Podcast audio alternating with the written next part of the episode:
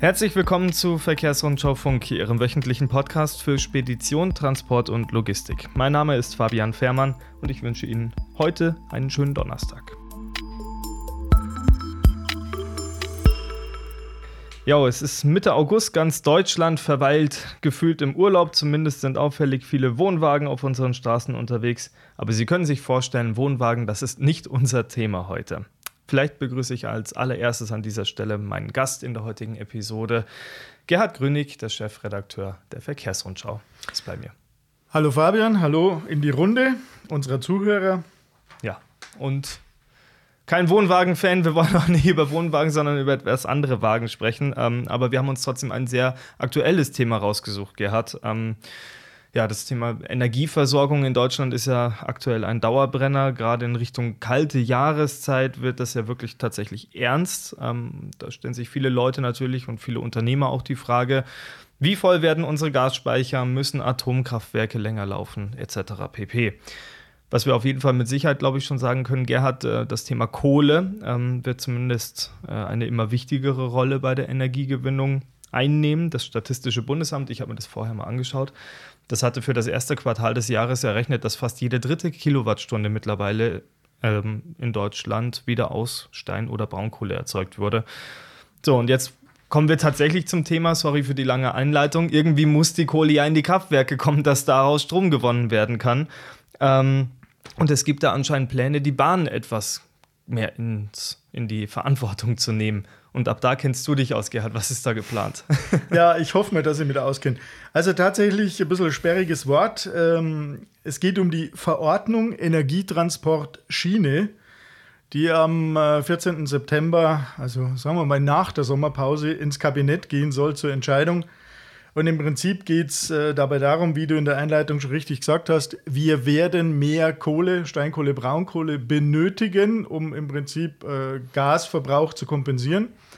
Und äh, wie du auch richtig gesagt hast, äh, diese Kohle soll vorwiegend auf der Schiene transportiert werden und die Verordnung Energietransport Schiene sagt dann oder räumt dann diesen Energietransporten, diesen Kohletransporten Priorität 1 ein.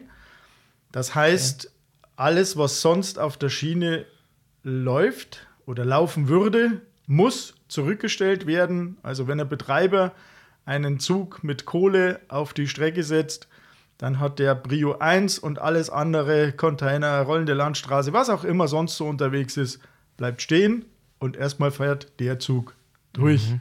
Mhm. Wie viel mehr Kohle müssen wir transportieren? Ist da auch was dazu gesagt? Also worden? tatsächlich weiß momentan nur niemand so ganz genau, um welche Mengen wir eigentlich sprechen. Mhm. Ich habe mir mal ein bisschen umgehört. Wir haben ja so Schwerpunkte, wo die Kohlekraftwerke stehen und ich habe exemplarisch, weil da habe ich Zahlen gehört. Wir haben im Saarland drei Großkraftwerke, die also wesentlich zur Stromproduktion äh, beitragen.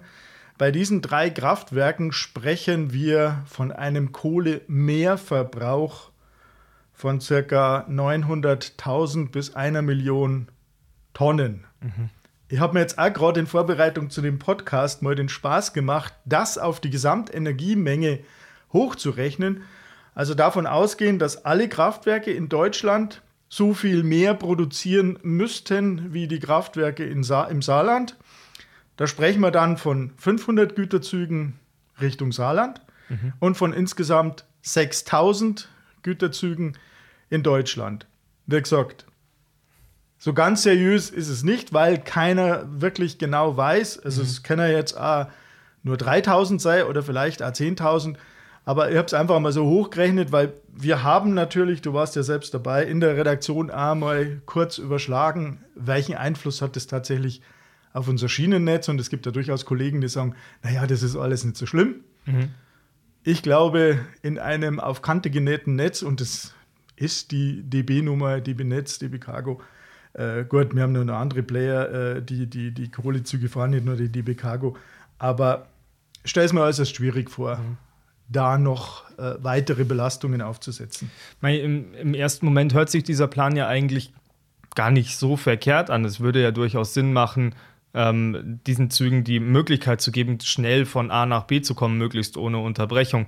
Warum scheitert das genau an unserem Netz? Naja, ich denke, jeder, der uns jetzt zuhört und, und vielleicht selbst einmal versucht hat, über die Bahn zu operieren oder, oder es nicht nur versucht, sondern auch tut, der kennt die Probleme. Wir sind bei der Bahn mit der Digitalisierung noch nicht so weit. Das heißt, die Zugfolgen äh, kürzer zu machen, mehr Züge über die gleichen Strecken zu schicken, würde bedeuten, dass man das Netz äh, digitaler macht. Soweit sind wir noch nicht. Und dann gibt es auch noch ganz triviale äh, Gründe. Ähm, Thema Kohleausstieg. Wir reden seit x Jahren davon, aus der Kohle rauszugehen. Ähm, und im Bewusstsein, dass wir aus der Kohle rausgehen, hat man natürlich auch, was die Schiene betrifft, ganz viele Kapazitäten abgebaut. Das heißt, mhm. wir haben keine Waggons. Die müssen jetzt erst wieder, die, die noch nicht verschrottet sind, und ich sage das bewusst so überspitzt, die müssen jetzt wieder zurück in den Betrieb kommen, weil wir sprechen von einem Zeitraum. Ja, im September geht es ins Kabinett, Mitte mhm. September. Und äh, der Winter steht dann bald vor der Tür. Das heißt, wir haben jetzt nicht ewig Zeit. Das soll innerhalb von drei Monaten passieren. Keine Waggons. Wir haben viel zu wenig Loks. Und wir haben natürlich dann auch zu wenig Lokführer, weil der Lokführermangel ist genauso wie der Fahrermangel äh, äh, Thema. Mhm. Und bei den Lokführern haben wir zwei Probleme. Erstens einmal die generelle Knappheit, dass es keine Lokführer gibt und dann ist die Kohle ja äh, jetzt nicht rein, äh, kein rein deutscher Transport, sondern ein internationaler Transport. Und wer sich da ein bisschen auskennt, es ist nicht so ganz einfach. Also ein Lkw-Fahrer kommt problemlos von mhm. Warschau nach Madrid fahren. Ein Lokführer kann das nicht, weil der braucht für jedes Land, für jede Strecke eine eigene Befähigung. Da gibt es unterschiedliche Zugsteuerungssysteme etc. Das heißt, wir haben nicht nur zu wenig Lokführer per se, sondern wir haben auch zu wenig Lokführer, die die Eignung haben, international, international unterwegs ja. zu sein, sofern da überhaupt eine internationale Internationalisierung schon vorliegt. Und mhm. das wird halt ein bisschen problematisch aus meiner ja. Sicht. Und noch dazu, was man ja nicht vergessen darf, ich glaube, die wenigsten Kohlekraftwerke in Deutschland haben einen direkten Gleisanschluss, oder? Ähm, das ist nicht so schlimm. Äh, tatsächlich, nachdem was ich jetzt noch recherchiert habe, äh, das mit dem Gleisanschluss, das funktioniert. Ah, okay. Aber man könnte ja jetzt sagen, Kohle ist Massengut. Massengut ist ja nicht nur Bahn, sondern Massengut wäre ja auch Binnenschiff. Also könnte man vielleicht ein Stück weit äh, übers Binnenschiff äh, auffangen. Aber da ist es so, also der Gleisanschluss ist mehrheitlich da. Der Kanal- oder Flussanschluss ist eher nicht da. Das heißt, die kommen Binnenschiff nur bis zu einer gewissen Nähe ranfahren und dann muss ich über irgendwelche Stafettenverkehre den LKW einsetzen und diese Schiffe dann äh, entsprechend leer machen, was natürlich auch wieder ein enormer logistischer Aufwand ist. Gut, mhm. Fahrermangel, LKW-Knappheit ist ja nichts anderes. Und bei der Binnenschifffahrt haben wir, auch das ist jetzt kein gänzlich neues Thema, ähm, das Problem im Niedrigwasser momentan, dass äh, große Teile unserer Flüsse gar nicht äh, so schiffbar sind, dass die Schiffe, die Binnenschiffe wirklich voll beladen fahren könnten. Also wir haben momentan eine ganze Menge an Problemen. Ähm, und das nächste, was dazu kommt, ähm, wenn, wenn, wenn ich jetzt als Bahnoperateur oder, oder als Spediteur, der auf die Bahn sitzt, das alles höre und dann sage, okay, 6000 Züge mehr, jeden Tag so und so früh, das heißt mein Zug, wo vielleicht mein Container transportiert wird, ähm, hat nicht mehr Prio 1, sondern Prio 4. Ähm, muss mit entsprechenden Verzögerungen rechnen äh, auf der Strecke in den, in den einzelnen äh, Güterbahnhöfen. Dann gehe ich doch mal auf die Straße. Dann ist es halt auch ein Problem, weil wir haben halt momentan auch entsprechenden Laderaummangel. Mhm. Das heißt, wir haben gar keine, wir haben gar keine Alternativen. Eigentlich brauchen wir Alternative zu den Kohlekraftwerken aus meiner Sicht. Das wäre jetzt eigentlich meine anschließende Frage gewesen. Ähm, vielleicht Vielleicht stelle ich die kurz noch hinten an und wir sprechen noch mal ganz kurz über diese Konsequenzen, was das denn wirklich im, im Alltag bedeuten würde. Also wenn wir jetzt einen Güterzug nehmen, der, der x Waggons mit Kohle hinter sich herzieht und der dann auf einer Strecke Vorrang bekommt. Das ist klar, dann, dann müssen andere stehen bleiben. Ja. Ähm, sie können verspätet nachfolgen. Was bedeutet das für dieses Gesamtsystem Güterverkehr auf der Bahn? Was sind die Konsequenzen auch für die Unternehmer daraus? Darf ich es mit Ohrenwort sagen? Ja, bitte.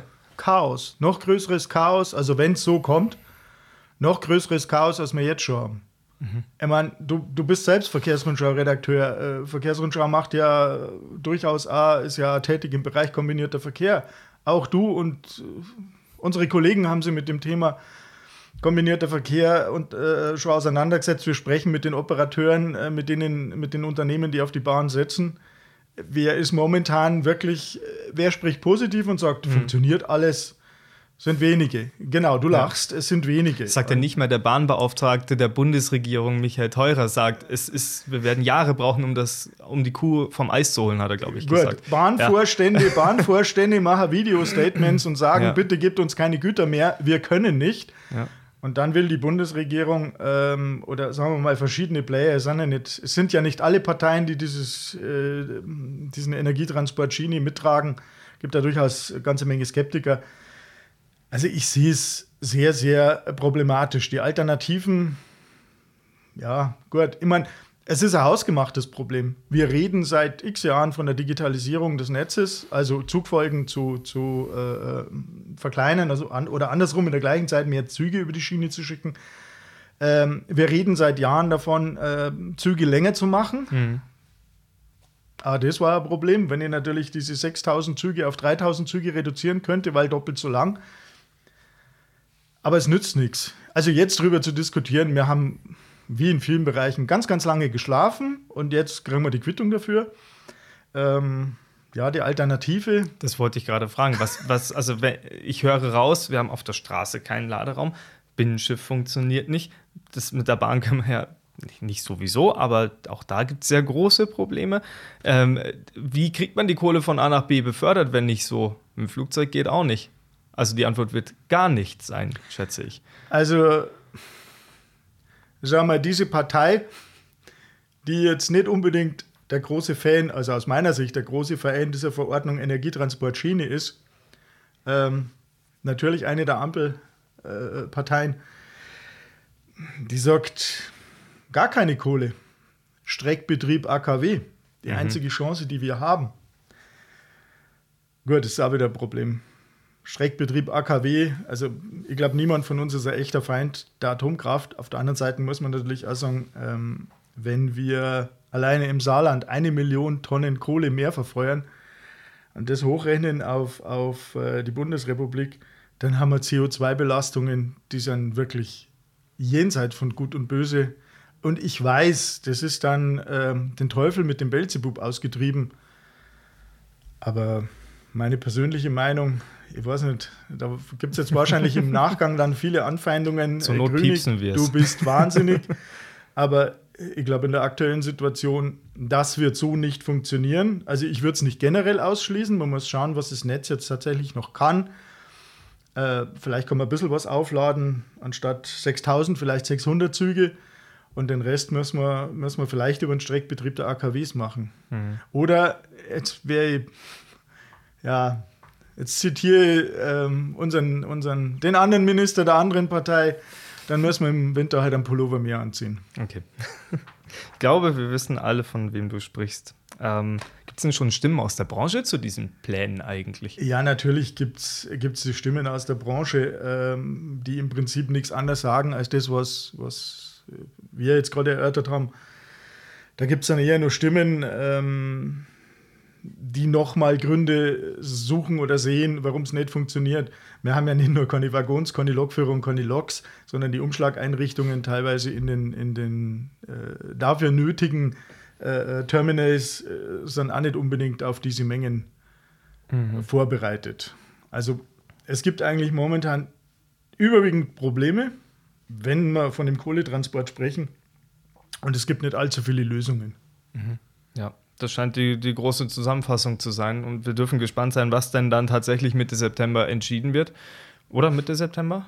Ähm, 14.09. 14. September, also 14. September geht es ins Kabinett. Mhm. Dann wird darüber befunden. Und äh, naja, so oder so, meine persönliche Einschätzung, ähm, irgendwie wird es dann trotzdem so kommen. Irgendwie werden wir dann trotzdem massiv äh, Kohle auf die Schiene verlagern. Da kann man nur hoffen, dass nicht nur irgendwas passiert, irgendein, was Gott vermeiden möchte, irgendein Unfall auf mhm. irgendeiner Hauptstrecke, dass wir da noch Probleme kriegen. Aber was es auf jeden Fall kommen wird, sind entsprechende Verlagerungseffekte.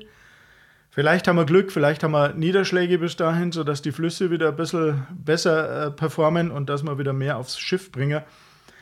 Aber ich kann mir vorstellen, wenn das so zum Tragen kommt, dann sollte man sich, sofern überhaupt möglich, rechtzeitig als Operateur, der jetzt noch auf die, auf die Schiene setzt, sich vielleicht auch Gedanken machen, wie man Transporte auf die Straße bringt. Sicher auch keine super tolle Idee, weil die, die hat Probleme. Aber ich glaube, dass die Straße, das hat sie ja immer wieder mal gezeigt, und das sage ich jetzt nicht, weil die Verkehrsrundschau einen Fokus auf den Straßentransport hat, aber die Straße hat immer gezeigt, dass sie mit Problemen nur besser umgehen kann als so manch anderer Verkehrsträger. Aber auch da wachsen die Bäume ja nicht mehr in den Himmel. Ja, ja Gerhard, da haben wir äh, eine, eine ausführliche Meinung und eine ausführliche ähm, Bestandsaufnahme der ganzen, gesamten Situation jetzt geschafft. Ich glaube, wir haben alles erörtert, was wir erörtern wollten. Oder?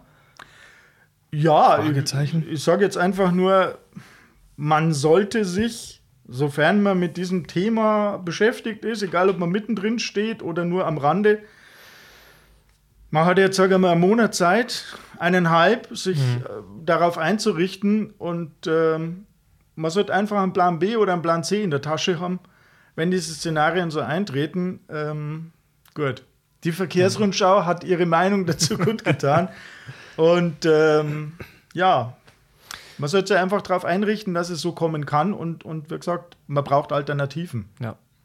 Und mehr dazu ähm, finden Sie natürlich auch regelmäßig immer bei uns auf unseren gängigen Portalen verkehrsrundschau.de, ähm, im Heft natürlich auch, sowie auf verkehrsrundschauplus.de, unser Plusportal, da auch gerne mal reinschauen.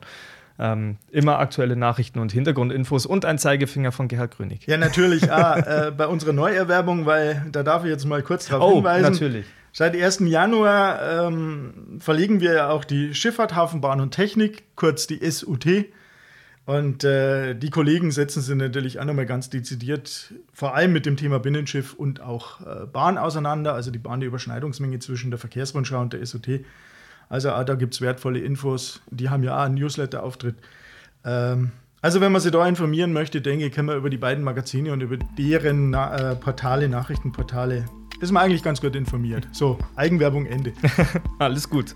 Genau, dann ähm, bleibt mir eigentlich auch gar nichts anderes mehr zu sagen als Dankeschön für deinen Besuch hier im Podcast. Ähm, ich hatte ja mit einem wahnsinnigen Podcast Sommerloch gerechnet, aber irgendwie haben wir die ganze Zeit spannende Themen. Das ist aus Podcaster-Sicht super, muss ich sagen.